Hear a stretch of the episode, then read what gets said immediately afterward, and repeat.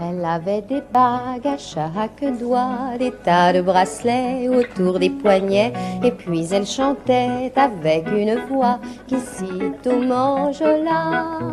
Elle avait des yeux, des de pâle qui me fascinaient, qui me fascinaient. Il y avait l'ovale de son visage pâle, de femme fatale qui me fut fatale, de femme fatale qui me fut fatale. Portrait au féminin, Jeanne Moreau. Jeanne Moreau, née le 23 janvier 1928 à Paris. Son père était restaurateur et sa mère danseuse aux Folies Bergères. Mais elle met fin à sa carrière afin de s'occuper pleinement de sa fille. Jeanne Moreau commence secrètement à prendre des cours au théâtre à la Comédie Française. Son père était contre et n'était pas censé le savoir, mais son succès fait qu'il le découvre assez vite, puis la met à la porte. Jeanne Moreau est aujourd'hui une icône de la nouvelle vague, mais elle est aussi la meilleure actrice du monde, du moins selon Orson Welles.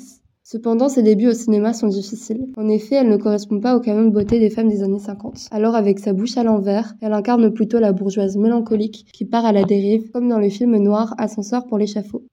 Dans ce film, réalisé par Louis Malle en 1958, elle incarne Florence, une bourgeoise qui tente de tuer son mari pour vivre avec son amant qu'elle aime éperdument. Mais le crime ne se passe pas du tout comme prévu. De ce film, on garde en mémoire cette triste errance urbaine avec la silhouette de Jeanne Moreau qui se détache des autres gens des autres éléments du film, on se rappelle aussi de sa marche, qui semble si lente comparée au rythme des gens, des voitures et du monde autour d'elle qui avance si vite. Cette scène prend aussi une dimension particulière grâce au morceau de jazz à la trompette de Miles Davis, ce qui accentue la lenteur du rythme et la mélancolie du moment.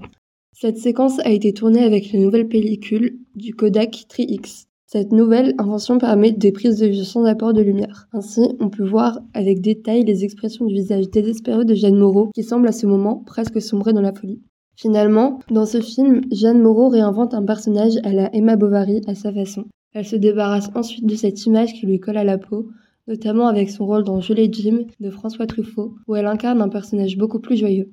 C'est aussi dans ce film qu'elle chante le tourbillon de la vie avec sa voix grave et énigmatique. On s'est connu, on s'est reconnu, on s'est perdu de vue, on s'est perdu de vue, on s'est retrouvé, on s'est réchauffé, puis on s'est séparé. Chacun pour soi est reparti dans le tourbillon de la vie.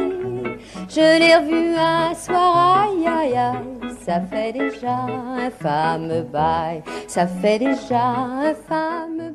Le succès de cette chanson lui permet de lancer sa carrière de chanteuse avec deux albums écrits et composés par Serge Rezvani. Jeanne Moreau a joué dans les films des plus grands réalisateurs de son époque, comme Marguerite Duras, Louise Buñuel, Truffaut, Louis Malle, Antonioni et plein d'autres. Mais si elle jouait souvent le personnage principal, elle s'est aussi parfois contentée d'avoir un rôle plus secondaire, comme dans Querelle ou Monsieur Klein. Jeanne Moreau s'est aussi déjà retrouvée derrière la caméra. Elle a en effet réalisé trois films. Lumière, qui parle d'une actrice de la quarantaine discutant avec ses amis. Elle a aussi réalisé L'adolescente, qui raconte l'histoire d'une fille de 13 ans qui tombe amoureuse d'un docteur qui, lui, préfère sa mère. Le troisième film est un portrait de Liliane Guiche, grande actrice du cinéma muet. Souvent associée à Griffith, elle est l'une des premières stars du cinéma hollywoodien. Jeanne Moreau, contrairement à beaucoup d'autres actrices, ne va pas quitter le cinéma dès que les rides se font un peu trop visibles. Cependant, avec le temps, elle prend un rôle plus maternel et a conscience de l'importance de la transmission du cinéma. Elle crée une fondation avant son décès en 2017 pour la nouvelle génération de cinéastes à venir. Elle a d'ailleurs transmis son César pour ses 60 ans de carrière à Céline Sciamma, surprenant tout le monde durant la cérémonie. Elle a remis ce César après avoir fait un discours sur l'industrie du cinéma qui, d'après elle, doit évoluer, notamment au niveau des inégalités hommes et femmes.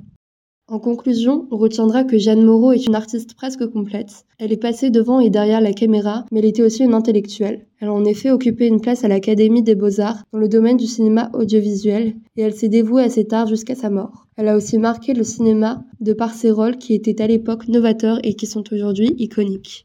Alors tous deux, on est repartis dans le tourbillon de la vie. A à tourner, tous les deux enlacés, tous les deux enlacés, tous les deux enlacés.